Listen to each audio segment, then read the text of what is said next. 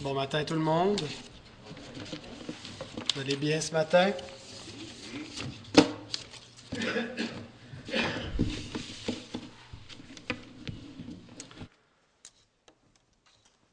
Jusqu'à présent, nous avons vu que la foi nous permet de saisir les réalités invisibles, donc les choses euh, qui existent, le royaume de Dieu, mais qu'on ne peut pas voir, qui n'appartiennent pas à la sphère physique de l'existence. Nous avons vu aussi que la foi s'inscrit dans une lignée, une lignée de croyants, et qu'elle permet à la raison de fonctionner proprement. C'était le premier message sur le chapitre 11, la définition de la foi, la vraie foi. Ensuite, nous avons parlé d'Abel et d'Enoch et euh, par leur exemple, le texte nous montrait que seule la foi permet d'être agréable à Dieu, que c'est par la foi que le sacrifice d'Abel a été agréable à Dieu, que c'est par la foi qu'Enoch a été agréable à Dieu pour pouvoir être enlevé. Nous avons vu que Abel était un type du juste mis à mort par le monde impie et qui ultimement euh, qui préfigure le Christ. Et euh, nous avons vu qu'Enoch était un type de l'immortalité du juste et du Christ ressuscité qui ne meurt pas et de tous les justes qui ont la vie éternelle, donc qui ne meurent pas. Et euh, la semaine dernière, nous avons parlé de Noé. Nous avons vu trois choses concernant la foi de Noé, qu'il avait une foi avertie, comme la nôtre, qui euh, est, est avertie par la parole de Dieu, qui connaît ce qui s'en vient, qui est avertie du jugement et conséquemment, il y avait une foi agissante, parce que quand on sait ce qui s'en vient, bien, on se met à l'œuvre et on bâtit l'arche. Et une foi triomphante, hein, sa foi a condamné le monde, il a triomphé également, euh, il a obtenu, il a été héritier de la justice, il a obtenu la justification. Et aujourd'hui, on va parler d'Abraham, la foi d'Abraham, qui est vraiment euh, le personnage par excellence pour ce qui a trait à la foi euh, dans l'Ancien Testament. Il est donné en exemple par le Nouveau Testament. Euh, comme un croyant, comme quelqu'un qui a été justifié par la foi. Euh, Paul utilise Abraham pour euh, affirmer la doctrine de la justification par la foi sans les œuvres, sans la circoncision et sans les œuvres de la loi de Moïse. Et donc, nous allons lire ensemble Hébreu 11, 8 à 10. C'est par la foi qu'Abraham, lors de sa vocation, obéit et partit pour un lieu qu'il devait recevoir en héritage, et qu'il partit sans savoir où il allait. C'est par la foi qu'il vint s'établir dans la terre promise comme dans une terre étrangère, habitant sous des tentes, ainsi qu'Isaac et Jacob, les co-héritiers de la même promesse. Car il attendait la cité qui a de solides fondements, celle dont Dieu est l'architecte et le constructeur. Alors, j'imagine que vous avez tous étudié ce texte-là cette semaine, n'est-ce pas? Parce que vous saviez qu'on allait l'étudier ensemble ce matin. C'était écrit dans le feuillet, c'était écrit partout sur le site Internet. Euh, on a mis des téléphonistes pour vous le rappeler toute la semaine qui vous ont appelé, vous ont laissé des messages sur vos répondeurs. On n'a pas fait cette dernière étape. Mais en fait, c'est un peu le but hein, pour quand on annonce, quand on sait d'avance qu'est-ce qui sera prêché la semaine suivante, c'est pour qu'on puisse se préparer anticiper, mais aussi déjà plonger les regards dans la parole de Dieu et commencer à méditer, à réfléchir, à étudier le texte. Et lorsqu'on arrive le dimanche matin, ben, euh, on, est, on est, je pense, beaucoup plus euh, disposé à, comprendre un texte qui ne vienne pas juste de nous être garoché euh, comme ça devant nous et on, est déjà familier avec le texte. Euh, alors, je vous invite vraiment à, faire cela et à, vous préparer dans la prière, à prier également pour le prédicateur chaque semaine qui apporte la parole. Alors, les points que je vous présente, ben, on va suivre la succession des versets 8, 9, 10. D'abord au verset 8, l'appel d'Abraham. Au verset 9, la vie d'Abraham. Et au verset 10, l'attente d'Abraham pas la tente qu'on voit au verset 9, là, parce qu'on voit qu'il vit sous des tentes, mais la tente en un mot. Prions. Notre Dieu, nous voulons te rendre grâce pour ta parole. Et Seigneur, rends-nous conscients du privilège que nous avons d'écouter cette parole, parce que Seigneur, c'est par elle que nous te connaissons. C'est le moyen que tu as utilisé pour te révéler à nous. Ta parole, Seigneur, nous a appelés. Elle euh, habite dans nos cœurs. Et nous voulons, Seigneur, euh, encore que par ta parole ce matin, nous puissions te rencontrer, que nous puissions être affermis dans la foi. Je te prie pour tous les auditeurs de ta parole, Seigneur, moi inclus ce matin, afin que tu nous aides à nous concentrer. Que les plus jeunes auditeurs jusqu'aux plus euh, aguerris, Seigneur, dans le, la, pratique d'écouter, d'étudier les Écritures puisse bénéficier de ce message ce matin. Je te demande une grâce particulière pour les enfants, Seigneur, pour qui ça peut être difficile d'écouter un long message. Mais je te demande, Seigneur, que vraiment, comme tu as appelé Samuel lorsqu'il était jeune et que tu avais à lui adresser ta parole, Seigneur, nous croyons que tu parles encore aux enfants. Aujourd'hui, nous te prions pour chacun d'eux. Nous te prions de glorifier ton nom au milieu de nous et dans cette Église. Gloire à toi. Amen.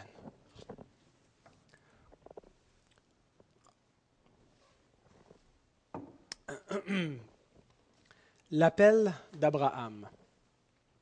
C'est par la foi qu'Abraham, lors de sa vocation, vocation, ça vient du latin vocare qui veut dire appeler, obéit et partit pour un lieu qu'il devait recevoir en héritage et qu'il partit sans savoir où il allait. Alors voici l'appel auquel le texte de l'Épître aux Hébreux fait allusion. Il nous dit qu'il a eu une vocation. On voit dans Genèse à partir du, chapitre 11, c'est là où il est question d'Abraham. Il nous est présenté comme étant de la postérité de Térac.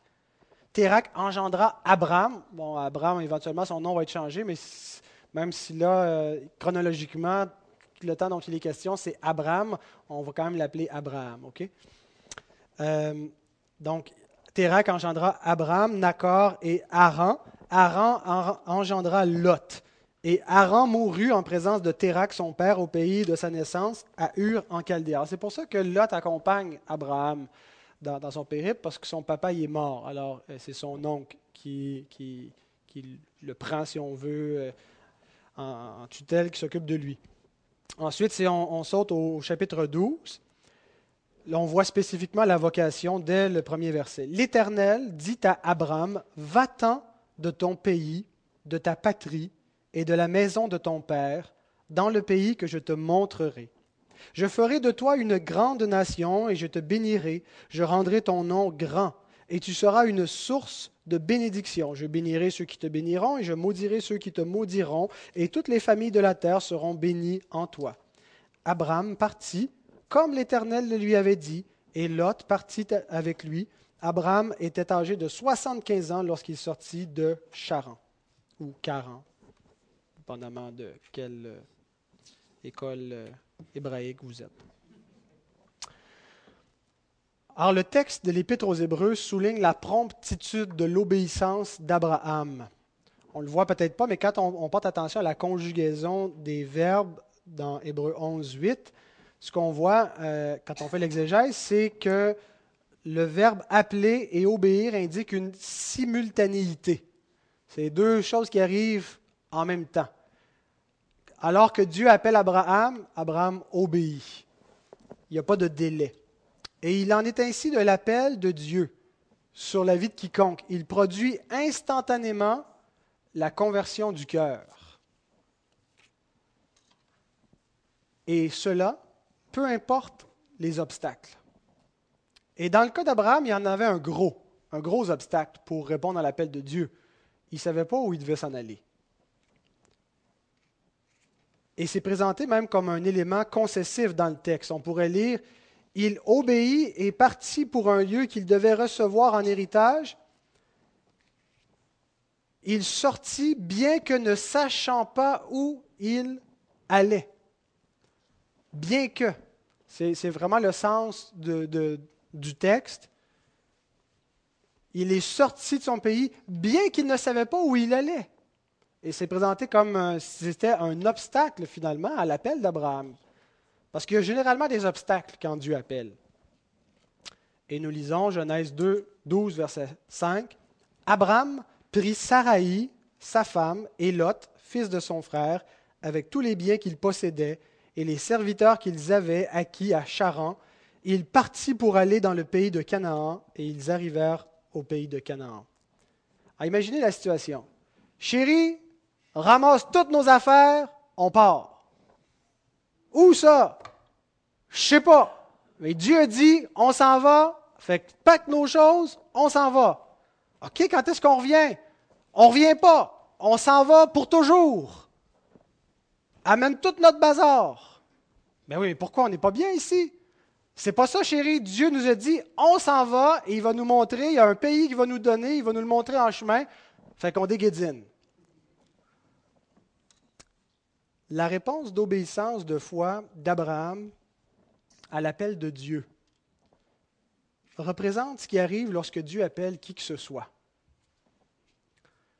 Abraham nous est présenté dans le Nouveau Testament comme le père des croyants, le père de ceux qui ont la foi. Il est le chef de la, lignée de l'alliance de grâce.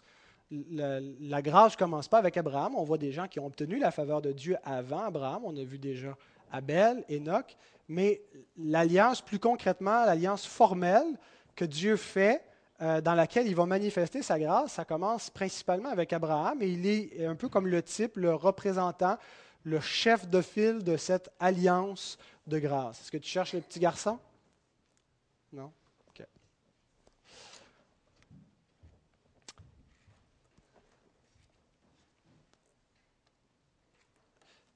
Alors voici ce que l'Écriture nous dit concernant Abraham comme le père des croyants. Galates 3, 8 à 9. Aussi, l'Écriture prévoyant que Dieu justifierait les païens par la foi, a d'avance annoncé cette bonne nouvelle à Abraham.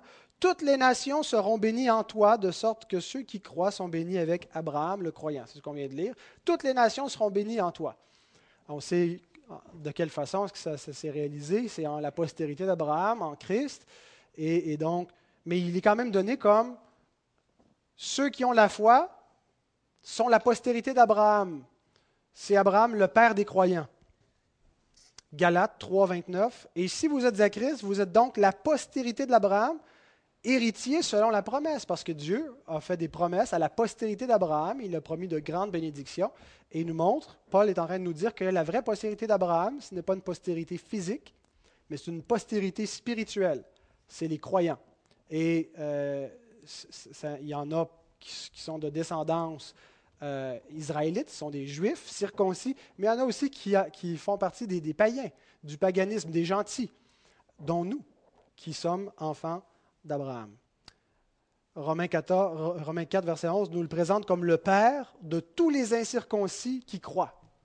Donc le Père de tous les gentils, de tous ceux qui, dont la gentilité n'est pas euh, juif et qui ont la foi. Abraham est le Père des croyants. Et ce qui caractérise tous les croyants, c'est que comme leur père, Abraham, ils ont été appelés. Dieu a appelé Abraham, c'est ce qu'on voit, l'appel d'Abraham, la vocation d'Abraham. Et ce qui est vrai du Père est vrai de sa postérité. Ils sont appelés. Et le Nouveau Testament désigne fréquemment les croyants comme ceux qui ont été appelés. C'est un terme qui revient très souvent, des dizaines de fois. Même plusieurs épîtres commencent, ça nous dit souvent dans une épître qui l'a écrit, mais à qui c'est destiné. Et une des façons de, de dire à qui c'est destiné, c'est de dire à ceux qui sont appelés, à ceux qui ont été appelés. Nous lisons dans Romains 8, verset 30, Ceux qu'il a prédestinés, il les a aussi appelés. Et ceux qu'il a appelés, donc les appelés, qui sont les croyants, qui sont les prédestinés, il les a aussi justifiés, et ceux qui les justifié les a aussi glorifiés. Donc, comme Abraham est le père des croyants et de ceux donc qui sont appelés, et c'est parce qu'ils sont appelés qu'ils sont croyants, l'appel de Dieu produit la foi. Dieu a appelé Abraham, Abraham a cru, il a obéi.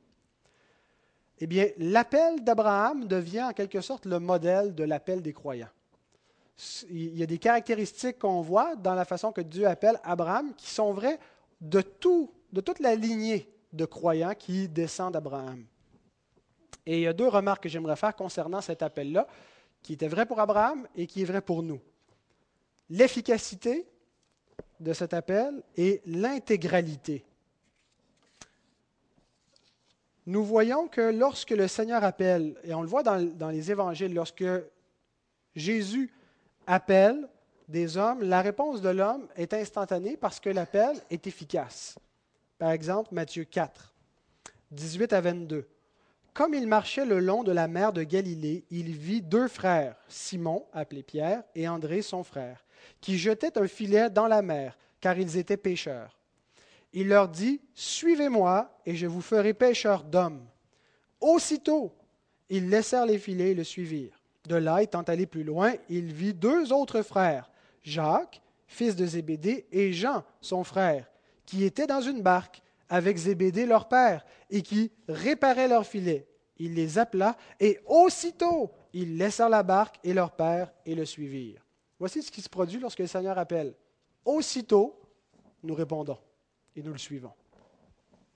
Certains diront que ça ne ressemble pas vraiment à leur expérience. Ils n'ont pas répondu aussitôt qu'ils ont entendu l'appel, qu'ils ont résisté longtemps, qu'ils ont lutté avec le Seigneur, qu'ils ont rejeté, qu'ils ont argumenté, qu'ils ne voulaient pas venir, et qu'à l'usure, euh, ils ont cédé, que le Seigneur a gagné, mais qu'ils ne sont pas venus aussitôt, que ça ne ressemble pas à ça, leur appel. Eh bien, il faut dire qu'il y a deux sortes d'appels venant du Seigneur il y a ce qu'on appelle l'appel général, qui est un appel inefficace. Et il y a l'appel particulier, qui est un appel efficace, qui produit aussitôt l'effet voulu. L'appel général, c'est l'appel que Dieu lance à tous les hommes dans le monde de manière indiscriminée. Dieu appelle tout le monde. Il appelle aujourd'hui, sans tenir compte des, des temps d'ignorance, il appelle tous les hommes à la repentance. Il appelle tous les hommes à obéir à sa loi il appelle tous les hommes à croire l'Évangile. Et donc, c'est un appel général, mais c'est un appel qui est inefficace. C'est la volonté euh, révélée de Dieu. Dieu veut que les hommes fassent le bien. Il appelle tous les hommes à faire le bien. Il leur lance l'appel, faites le bien. Mais les hommes ne répondent pas, leur nature pécheresse les empêche d'obéir à Dieu. Et, et il persiste. En fait, l'homme est dans une incapacité de répondre en raison de son esclavage au péché. Mais il y a un autre appel de Dieu qui est l'appel particulier où ce n'est pas seulement un commandement général, où c'est un appel efficace, où c'est Dieu lui-même, par la puissance de sa parole et de son Saint-Esprit, qui va chercher un pécheur et qui convertit son cœur, qui s'adresse à lui. Il appelle ses brebis par leur nom, elles entendent le berger et elles reconnaissent sa voix, elles le suivent. Et c'est comme ça qu'il appelle, qu'il a appelé Abraham un appel particulier. Et c'est comme ça qu'il appelle les pécheurs. Et, donc, jusqu'à ce qu'on on reçoive cet appel particulier, tout ce qu'on a, c'est un appel général. On a peut-être entendu un prédicateur, un ami, quelqu'un de la famille qui nous a annoncé l'Évangile et qui nous a, qui nous a, demandé, qui nous a exhorté à nous repentir et à croire l'Évangile, mais ça demeurait un appel général qui ne produisait rien dans notre vie. Mais un bon moment donné, quand notre cœur a réellement été converti, quand on a reçu une conviction de péché, quand l'Esprit nous a convaincus de jugement et de péché et que nous, avons, nous sommes réellement venus, c'est parce qu'à ce moment-là, nous avons reçu l'appel efficace de Dieu. Et c'est cet appel-là que Abraham a reçu. On peut croire qu'avant cet appel-là, Abraham avait des notions un peu éparpillées sur Dieu parce que bon, il y avait, Dieu s'était déjà révélé depuis la création, mais on voit qu'il y avait beaucoup d'impiété dans le monde. Et Abraham n'avait pas répondu à l'appel de Dieu. Nous lisons dans Josué 24, verset 2. Ainsi parle l'Éternel, le Dieu d'Israël. Vos pères, Térac, père d'Abraham et père de Nacor, habitaient anciennement de l'autre côté du fleuve et ils servaient d'autres dieux. Abraham était un païen, il venait d'une famille païenne et il servait des idoles, exactement comme nous autrefois. Galates 4, verset 8. Autrefois, ne connaissant pas Dieu, vous serviez des dieux qui ne le sont pas de leur nature.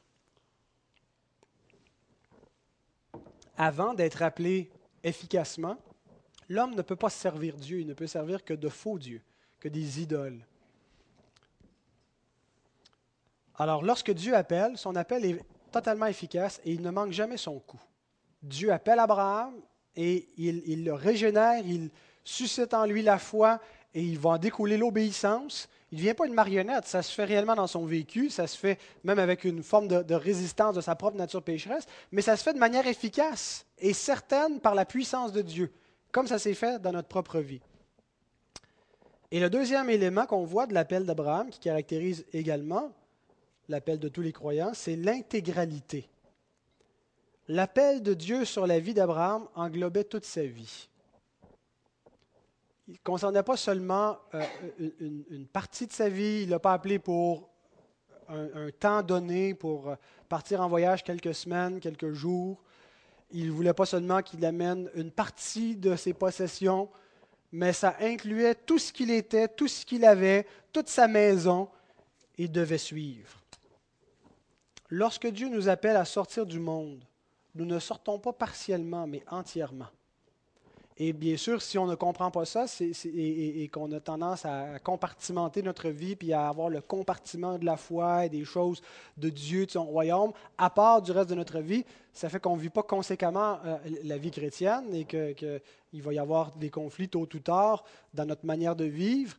Mais un croyant, c'est sa vie de manière intégrale. Hein, quand on parle de l'intégrisme, euh, ben, on l'utilise de manière péjorative, mais ce qu'on veut dire, c'est qu'on veut imposer entièrement une vision sur la, société et sur tout le monde, les implications d'une conviction, d'une croyance. Eh bien, l'appel de Dieu a un effet intégral. Ça, touche toute notre vie. Ça touche notre travail, nos relations, le mariage, la façon d'élever nos enfants, euh, l'emploi de notre temps, l'emploi de nos finances. Dieu nous appelle entièrement. Il ne nous appelle pas à moitié.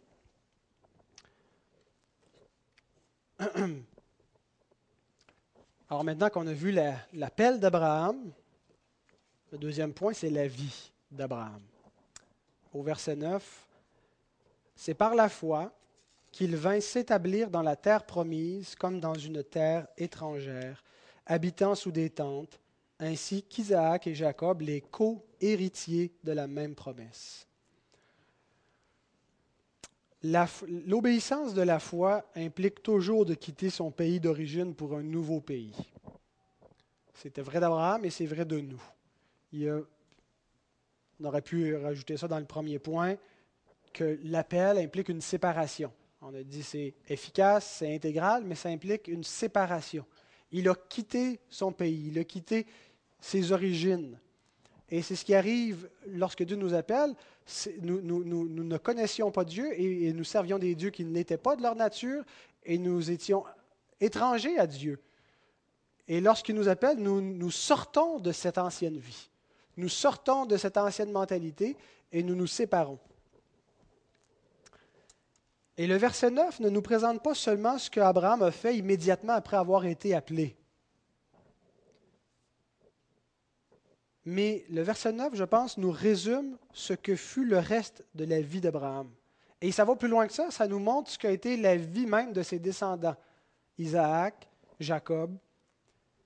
C'est-à-dire que le reste de la vie d'Abraham, ou si on veut expliquer, c'était résumé en une phrase, la vie d'Abraham, ça a été la vie d'un étranger qui a vécu sous des tentes. C'est par la foi qu'il vint s'établir dans la terre promise comme dans une terre étrangère, habitant sous des tentes. Résumé de sa vie. Ainsi qu'Isaac et Jacob, les co-héritiers de la même promesse. La vie du croyant est celle d'un pèlerin et non pas celle d'un citoyen. Quatre versets plus loin, dans Hébreu 11, au, verset 13, je ne pense pas que je l'ai mis, euh, le texte nous dit que eux-mêmes, Abraham et ses descendants, se voyaient comme des étrangers, comme des voyageurs sur la terre. Ils avaient compris ce qu'ils étaient. Et cette même expression revient une deuxième fois dans le Nouveau Testament. C'est l'apôtre Pierre qui l'utilise et il l'applique aux croyants. Il dit, 1 Pierre 2, 11, Bien-aimés, je vous exhorte comme étrangers et voyageurs sur la terre, à vous abstenir des convoitises charnelles qui font la guerre à l'âme. Ce qui était vrai d'Abraham est vrai de la lignée abrahamique. Nous sommes, comme Abraham, étrangers et voyageurs sur la terre. Et il y a un mot, un jeu de mots intéressant dans le texte grec, euh, au verset 9. Deux verbes très similaires, le verbe établir et habiter. En français, ce ne sont pas des verbes euh, similaires, c'est par la foi euh, il a déjà switché. c'est correct. Euh, les deux verbes grecs, c'est paroikeo et katoikeo. Hein, ça se ressemble un petit peu. Paroikeo et katoikeo. C'est deux verbes qui sont formés du mot oikia, qui veut dire maison. et avec chacun une préposition différente. La préposition para, qui veut dire qu'il était de passage, une maison de passage, et kata, une maison établie qui, est implantée. Paroikeo, katoikeo.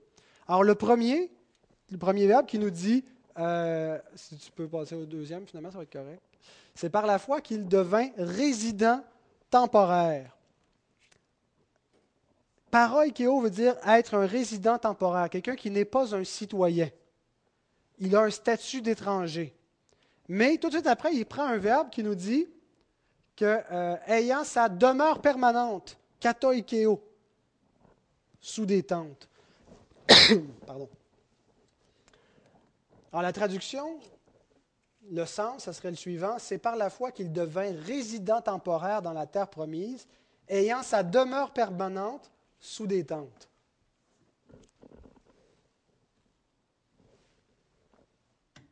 L'idée est la suivante, c'est que les croyants ne sont pas des résidents permanents dans le monde. C'est-à-dire que ce n'est pas ici notre demeure, ce n'est pas ici notre maison. Ce n'est pas ici qu'on met notre oikia. Ici, tout ce qu'on met, c'est une paroikia, une maison temporaire. Mais par contre, dans le monde, notre habitation permanente pour le temps où nous sommes dans le monde, c'est sous des tentes. C'est sous une habitation de toile. Et, une image qui, m'a frappé, moi, quand j'ai écouté ce film-là, c'est le film euh, La Matrice. Vous avez vu le film La Matrice, certains, non? Deux, trois qui l'ont vu. Euh, ce, qui, est, intéressant, c'est que les, gens qui sont sortis de La Matrice, je ne vais pas tout raconter le, synopsis du film, là, mais euh, ils, ne peuvent plus vivre dans le confort du monde qui est un monde virtuel et faux. Pour connaître la vérité, le prix à payer, c'est d'être exclus. Ils sont libres, hein, ils, sont, ils des affranchis, mais ils vivent dans des conditions vraiment plus pénibles que le reste du monde. Hein. Ils vivent dans une espèce de vaisseau, ils n'ont plus de confort, euh, ils mangent toujours la même chose. Ce sont des affranchis. Ils sont libres et euh, c'est ça, vivre sous une tente. C'est qu'on n'accepte pas de fonder notre vie dans le siècle présent. On, ne vit pas de manière comme si on est installé dans le monde et que cette vie, c'est tout ce qu'on avait. C'est un petit peu la, mentalité des gens. Hein.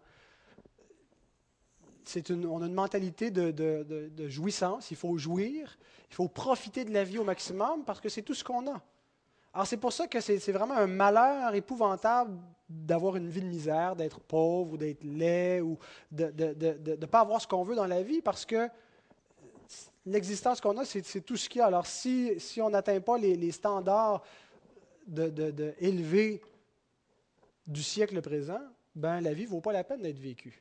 Hein, c'est pour ça que quand, quand, les gens sont malades, on est très ouvert à l'euthanasie, quand, quand, on se rapproche de la mort, parce qu'on se dit, la vie ne vaut pas la peine d'être vécue si on est pour souffrir, si on est pour vivre de la misère, et ainsi de suite.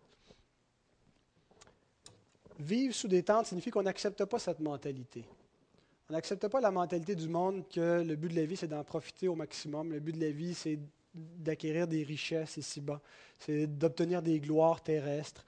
C'est d'avoir du succès dans nos entreprises ou dans quoi que ce soit. Ou c'est, l'équilibre euh, entre la santé et, et, le divertissement, et peu importe les philosophies que les, hommes embrassent, nous ne fondons pas notre vie sous les principes de ce monde. Nous ne vivons pas, nous n'établissons pas notre demeure, notre maison dans les conditions que les hommes font. C'est ce que ça veut dire vivre sous des tentes. On se soumet à une discipline beaucoup plus rigoureuse, on se prive même du confort et de la mentalité du monde et on va à contre-courant, on est prêt à vivre comme des étrangers dans le monde et à, ne pas faire partie du siècle présent parce que nous n'appartenons pas à cette terre étrangère.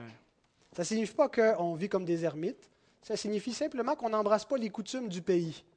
Abraham était, vivait comme quelqu'un qui était là de passage. Même s'il était là toute sa vie, il vivait comme quelqu'un qui était là seulement de passage. Il était hors de question qu'ils s'installent parmi eux, qu'ils adoptent les coutumes et ainsi de suite, qu'ils vivent comme le reste des gens. Il vivait au milieu d'eux comme un étranger, comme quelqu'un qui n'a pas sa résidence permanente, donc il vit sous une tente. Et il vivait comme un citoyen du royaume des cieux. Quelqu'un dont la citoyenneté n'est pas celle d'ici-bas, mais celle de là-haut. Le verbe paroikeo, qu'on a traduit par euh, être un résident temporaire, en fait, ceux qui étaient des, des, c'était un statut officiel. C'était le statut d'étranger. On le voit partout dans la loi de Moïse, hein, où il nous parle de l'étranger. L'étranger dans tes portes. Voici comment tu vas traiter celui qui a le statut d'étranger. Et ce qui est intéressant avec un étranger, c'est que ce n'est pas seulement l'étranger qui sait qu'il est un étranger parmi les, indigènes du pays. Les indigènes savent qu'il y a un étranger parmi eux. N'est-ce pas? Nous devons, nous, comme chrétiens, savoir que nous ne faisons pas partie du monde. Mais le statut d'étranger fait en sorte que le monde sait aussi qui est étranger parmi eux et devrait le savoir. Si les gens pensent que vous faites partie du monde, c'est qu'il y a probablement un problème avec votre façon de vivre. Parce qu'un étranger, on le voit immédiatement. Il ne parle pas la même langue. Il n'a peut-être pas la même couleur. Il n'a pas les mêmes coutumes. Il n'habite pas sous les, mêmes, euh, dans les mêmes habitations. Et c'était évident par le mode de vie d'Abraham et de sa famille qu'ils étaient des étrangers dans le pays ils avaient le statut officiel d'étranger. Et il y a un élément particulièrement pertinent pour les, lecteurs juifs de l'époque à qui l'Épître aux Hébreux était destiné, c'est qu'il nous est dit qu'il vint comme un résident temporaire dans la terre promise, comme dans une terre étrangère. L'auteur prend bien soin de qualifier la terre promise de terre étrangère. Pourquoi est-ce qu'il fait ça? La terre promise était une terre étrangère. Et ça a été le cas également d'Isaac, de Jacob, des descendants d'Abraham. Le point, c'est que la terre promise, Canaan, n'était pas le véritable pays promis à Abraham. Et ça, c'était crucial pour un juif de comprendre ça, parce que pour eux, l'héritage, c'était la terre, c'était la terre promise, Canaan, qui devait être épuré de tous les, ennemis et c'était vraiment, ils attendaient un règne terrestre, un, salut terrestre.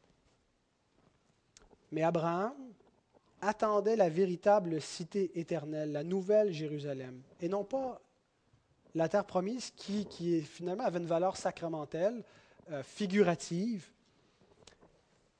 Et c'était frappant pour un lecteur juif de lire dans le texte de l'Épître aux Hébreux que la terre promise était une terre étrangère.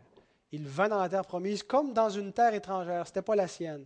Et c'était la même chose dans le discours d'Étienne qui a enflammé les chefs religieux du premier siècle. Acte 7, verset 5, quand il parle d'Abraham, il dit que Dieu ne lui donna aucune propriété en ce pays, pas même de quoi poser le pied.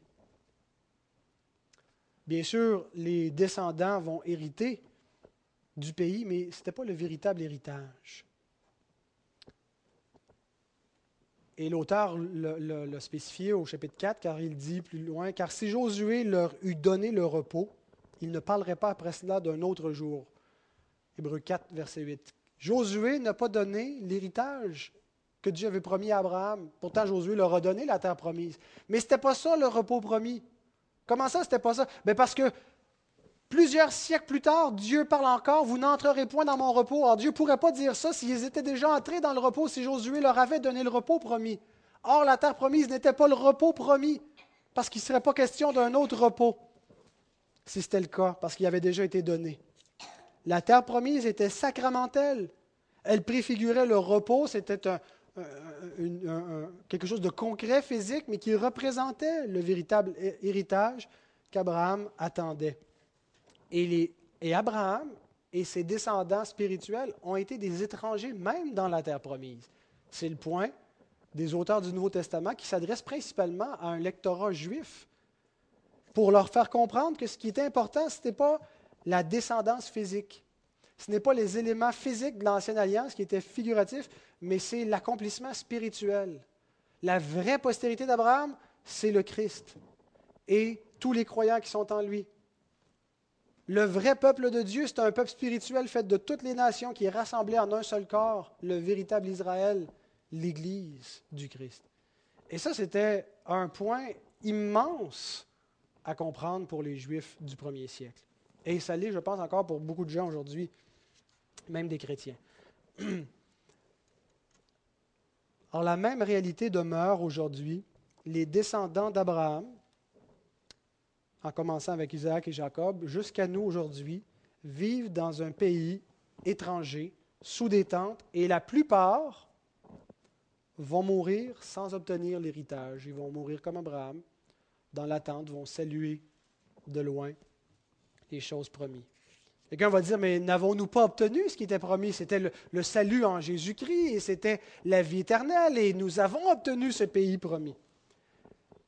Et, et à quoi il faut dire Amen? Tout en précisant ceci, Romains 8, 24-25. Car c'est en espérance que nous sommes sauvés. Nous sommes sauvés, mais nous sommes sauvés en espérance. Or, l'espérance qu'on voit n'est plus espérance. Ce qu'on voit, peut-on l'espérer encore? Mais si nous espérons ce que nous ne voyons pas, nous l'attendons avec persévérance. Alors, nous sommes véritablement sauvés, mais nous attendons encore la pleine et finale rédemption. Nous attendons le rétablissement total. La création soupire encore, c'est dans le même chapitre. Les douleurs de l'enfantement en attendant la révélation des fils de Dieu. Nous soupirons dans notre propre corps, nous qui avons les arts de l'esprit, à, voir la pleine manifestation de la justice de Dieu et de la gloire du Christ. Parce que nous sommes sauvés en espérance. Nous possédons quelque chose de, solide, de plus concret encore que ce qu'Abraham avait. Mais nous attendons encore. C'est exactement ce que fit Abraham. Il persévéra avec espérance et il a possédé uniquement par la foi ce que Dieu lui avait promis. C'est à ça que ça sert la foi. Posséder les réalités invisibles que Dieu nous atteste déjà. La, foi possède ces choses-là. Comme Abraham l'a possédé, nous le possédons et nous l'attendons avec persévérance. Comment peut-on quitter son pays pour un pays qu'on ne connaît pas et vivre toute sa vie comme un étranger sous des tentes sans jamais obtenir ce que Dieu nous a promis? La réponse se trouve au verset 10. Car il attendait la cité qui a de solides fondements, celle dont Dieu est l'architecte et le constructeur. Voici ce qu'il attendait. Voici ce qui était sa motivation. Il savait que son héritage n'était pas dans cette vie. Il n'avait pas mis tout son espoir dans sa retraite, dans ses REER, dans, ce qu'il allait obtenir dans cette vie, dans sa santé. Peu importe ce qui arrive, je crois la promesse de Dieu, je crois la parole de Dieu, et ça va au-delà, bien au-delà de la vie présente actuelle que je vois. Vous connaissez l'économiste Karl Marx? J'ai rencontré son arrière-arrière-arrière petite-fille il n'y a pas si longtemps. Il y a une lignée de Marx qui, qui était... Euh, c'est des chrétiens en plus, alors ça leur a choqué euh, doit se virer dans sa tombe, tain-toi. Et Marx croyait que la religion était l'opium du peuple. Hein. Vous avez déjà entendu cette expression-là, la religion, c'est l'opium du peuple? Alors l'idée de Marx, c'était qu'il croyait que la religion est ce qu'on faisait miroiter aux gens euh, qui sont dans leur misère en disant c'est pas grave, vous allez avoir la vie éternelle après, vous allez être dans la félicité, vous allez être heureux. Il croyait que c'était l'opium dans le sens que ça anesthésiait la conscience des travailleurs pour qu'ils supportent la misère et comme ça, ils étaient plus facilement exploités. Et c'est pour ça qu'ils voulaient abolir la religion, parce qu'ils croyaient qu'ainsi, le peuple allait cesser d'être anesthésié, d'être sous l'opium, et qu'il allait se réveiller, qu'il allait rejeter sa misère et que ça allait engendrer une révolution. Euh, et, principalement que le peuple allait rejeter les classes, les classes euh, qui, les persécutaient, les nobles, les, les riches, qui les abaissait. Et c'est pour ça que le marxisme et le socialisme, de manière générale, ont toujours été opposés à, la religion, et, en particulier au christianisme, et encore dans notre société, qui a des, penchants, des tendances socialisantes. Euh, il y a une antipathie à la foi chrétienne. Mais la foi n'est pas l'opium, n'est pas un opium du tout. La foi n'anesthésie pas la conscience, au contraire, la foi, elle éveille la conscience, elle la rend plus sensible, elle l'aiguise, elle rend l'homme conscient de ce qu'il est, de son environnement. Elle lui permet, on a vu au verset, euh, au, verset 3, qu'elle permet à l'homme de, de, comprendre le monde dans lequel il est parce qu'elle permet à la raison de fonctionner proprement. Alors, loin d'anesthésier, la foi, par contre, permet à l'homme de supporter la misère de cette vie et en particulier la misère plus intense d'être un croyant dans une terre étrangère. Pour les résidents permanents de ce monde, pour ceux qui n'habitent pas sous des tentes, mais ceux qui habitent ici dans ce monde qui ont fondé demeure, l'espérance chrétienne est une utopie. C'est un pays vain vers lequel on navigue, dans lequel on n'arrivera jamais parce qu'il n'existe pas. C'est des rêvasseries, c'est des chimères, c'est des contes de fées, euh, c'est comme croire au Père Noël. Mais pour les résidents temporaires, pour ceux qui vivent sous des tentes, parce qu'ils ne veulent pas trouver ici-bas de, de cité permanente, parce qu'ils ne sont pas intéressés aux cités que le monde a à offrir, mais qui attendent la cité véritable, ils savent que cette cité est plus solide que tout. Et c'est intéressant que l'auteur en parle comme étant la cité qui a de solides fondements. Quel beau contraste avec les tentes. Parce que par nature, une, tente, c'est une résidence qui n'a pas de fondement, qui n'a aucune fondation, une résidence temporaire qui n'a pas de fondation. Mais la résidence que nous attendons est celle qui a de solides fondements. Et quel beau contraste avec les cités terrestres. Abraham a quitté Charan en Chaldée. Il y avait sûrement des cités fortifiées, des villes fortes avec des fondements. Il s'en va vivre dans des tentes, mais il attendait quelque chose d'infiniment plus solide, avec des fondements beaucoup plus rigoureux que n'importe quelle cité terrestre. Et il y a un élément causatif euh, dans le pronom relatif du verset 10 il attendait la cité qui a de solides fondements parce que Dieu en est l'architecte et le constructeur. Pourquoi est-ce qu'elle a de solides fondements? Parce que c'est Dieu, l'architecte et le constructeur de cette cité. Deux mots intéressants, architecte, technites, qui a donné en français technicien. C'est lui qui a fait le plan. C'est lui qui a prévu cette construction. Et constructeur, c'est lui qui l'exécute. C'est lui non seulement qui fait le plan, mais qui le met à exécution. C'est le, mot euh, démiurgos, qui est donné en français demiurge, qui était euh, le terme utilisé dans le platonisme pour désigner le constructeur de l'univers, le démiurge, euh, mais c'était accepté chez les chrétiens du premier siècle pour désigner le créateur, l'architecte de l'univers. Dieu est l'architecte de l'univers, mais ici, il n'est pas présenté comme le créateur, comme celui qui a créé le premier univers, mais comme celui qui crée la nouvelle création. Dieu est l'auteur de la première création, mais aussi l'auteur de la nouvelle création. Parce que la rédemption, c'est quoi sinon que la nouvelle création? C'est le projet euh, créationnel de Dieu qui se poursuit. Création, chute, rédemption, c'est la séquence dans laquelle l'histoire de l'humanité prend place. Dieu créé, le monde a chuté, Dieu rachète, mais la rédemption, c'est qu'il récupère sa création. Et il ne détruit pas sa première création, on l'a vu avec Noé, il en fait ressortir une nouvelle après avoir baptisé la première dans, les eaux de destruction. Et comment est-ce que Dieu recrée le monde? Par le même moyen qu'il l'avait créé au commencement. Par quoi est-ce que Dieu a créé le monde? Verset 3. Par sa parole. Et sa parole a été faite chair. Sa parole est venue dans le monde. Et c'est par sa parole que Dieu est venu faire une nouvelle création, par le Christ incarné. Et nous savons comment il a fait, comment la parole a recréé le monde en se sacrifiant elle-même, en mourant pendu au bois. La parole de Dieu, celui qui est la parole, a donné sa vie, afin que tous ceux qui reçoivent cette parole deviennent enfants de Dieu. Et voici une description de la cité qu'on retrouve dans le livre de l'Apocalypse, de cette cité. Apocalypse 21, 10 à 14. Il me transporta en esprit sur une grande et haute montagne, et il me montra la ville sainte, Jérusalem, qui descendait du ciel d'auprès de Dieu, ayant la gloire de Dieu. Son éclat était semblable à celui d'une pierre très précieuse, d'une pierre de jaspe, transparente comme du cristal. Elle avait une grande et haute muraille.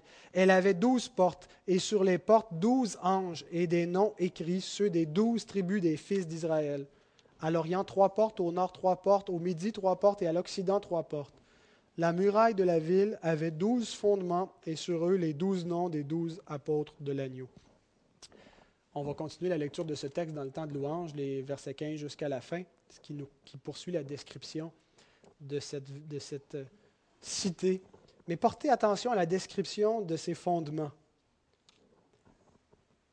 L'Épître aux Hébreux nous dit qu'Abraham attendait la cité qui a de solides fondements. Et ici, au verset 14, ça nous dit que la muraille de la ville avait douze fondements et sur eux les douze noms des douze apôtres de l'agneau. Le ministère apostolique sur lequel est fondée l'Église du Christ, le temple de Dieu.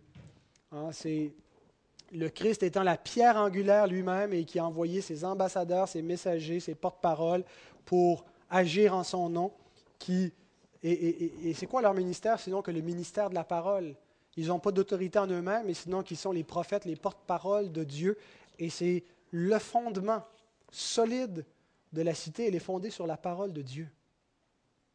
Le ministère apostolique, c'est l'équivalent de la parole de Dieu on voit les douze tribus parce que, et, les douze tribus, les douze apôtres, parce qu'on a tout le peuple de l'ancienne alliance qui est rassemblé, comme on voit un peu plus tôt dans l'Apocalypse, dans la, vision des 24 vieillards. Les douze de l'Ancien Testament et les douze du Nouveau Testament, l'ancienne et la nouvelle alliance, et tout le peuple qui compose, tous les saints qui sont dans ces deux alliances-là, rassemblés en un seul peuple, en une seule cité. Abraham attendait cette cité. Dans notre cas, nous ne sommes pas exactement dans la situation d'Abraham. Parce que déjà, nous voyons la cité que Christ construit. Vous vous souvenez quand David a voulu bâtir une maison à l'Éternel, il a dit non, ça va être ton fils. En fait, ton fils va être mon fils. Et en fait, mon fils va être ton père, c'est moi qui va te faire une maison. 1 Samuel, 2 euh, Samuel, chapitre 7, l'alliance davidique commence là.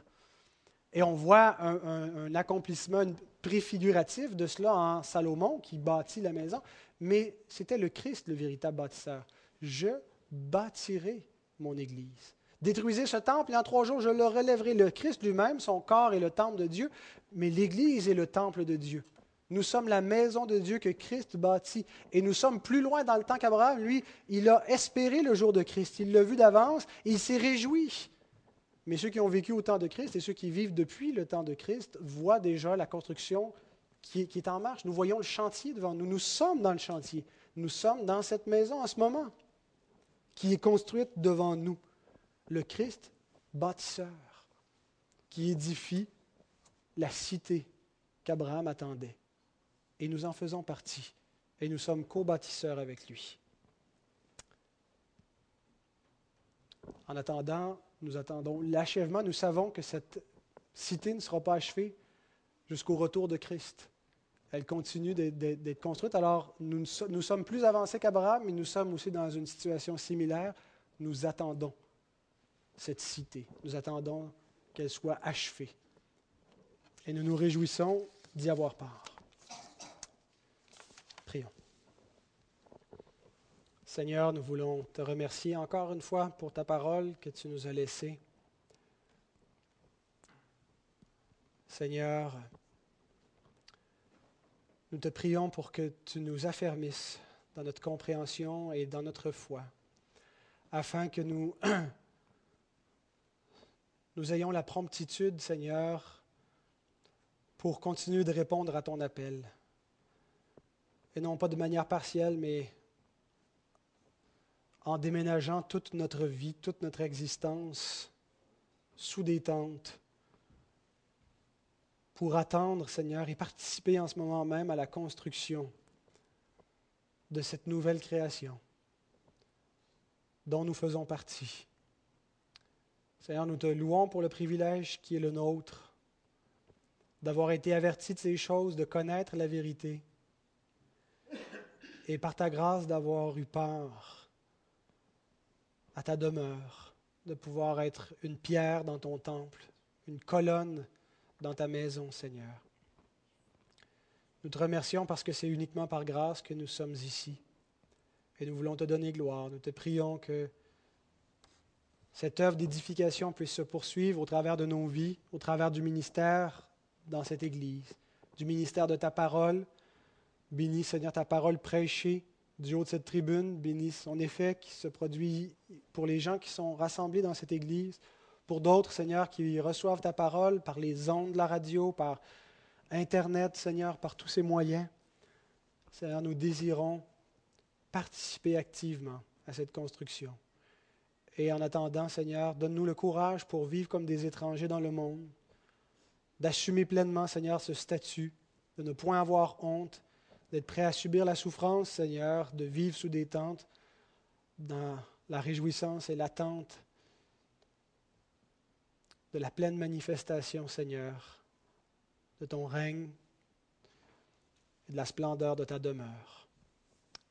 Dans le beau nom de Christ que nous te prions et que nous te louons. Amen.